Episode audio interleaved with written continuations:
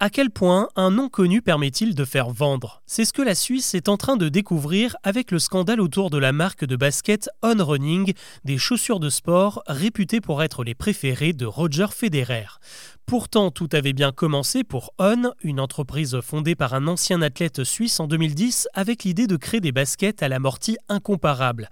Quelques années plus tard, en 2018, la marque a profité de l'oreille attentive et un peu chauvine de Roger Federer et de la fin de son contrat avec Nike pour nouer un partenariat sur le long terme. Le champion de tennis est ainsi devenu l'ambassadeur de On tant sur les terrains que dans les magasins. Ensemble, ils ont conçu un nouveau modèle spécial, le Roger Pro, porté par le Suisse en compétition et dont il dira qu'il lui donne l'impression de marcher sur des nuages. Avec une telle promo, la firme a connu une ascension éclair. En 2021, elle entrait à la bourse de New York avec Federer parmi les principaux actionnaires. On a aussi su profiter de la pandémie pour s'implanter aux États-Unis.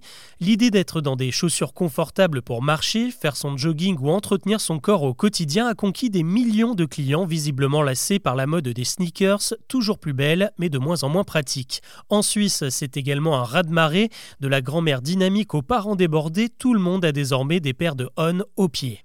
En 2023, l'entreprise affichait fièrement un chiffre d'affaires en hausse de 70% pour un total d'1,3 milliard de dollars. Désormais, les analystes voient On comme le nouveau Nike et à l'image de Michael Jordan à son époque, Roger Federer en tire aujourd'hui une petite fortune estimée à 200 millions de dollars. Mais derrière toutes les success stories se cachent des détails sombres. Et les travers de On ont récemment été révélés par la presse suisse qui a remonté la chaîne de fabrication de ces chaussures. Elles sont fabriquées au Vietnam pour un coût qui ne dépasserait pas les 18 euros pièce. C'est évidemment le cas de toute la concurrence, mais à la différence de Nike ou Adidas, c'est la marge qui fait grincer des dents.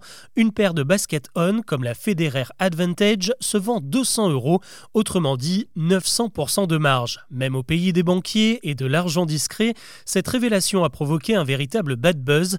Désormais, ce sont les ONG que Roger Federer a sur le dos, d'autant qu'il avait déjà été épinglé pour son partenariat avec Uniqlo, soupçonné d'avoir recours au travail forcé des Ouïghours.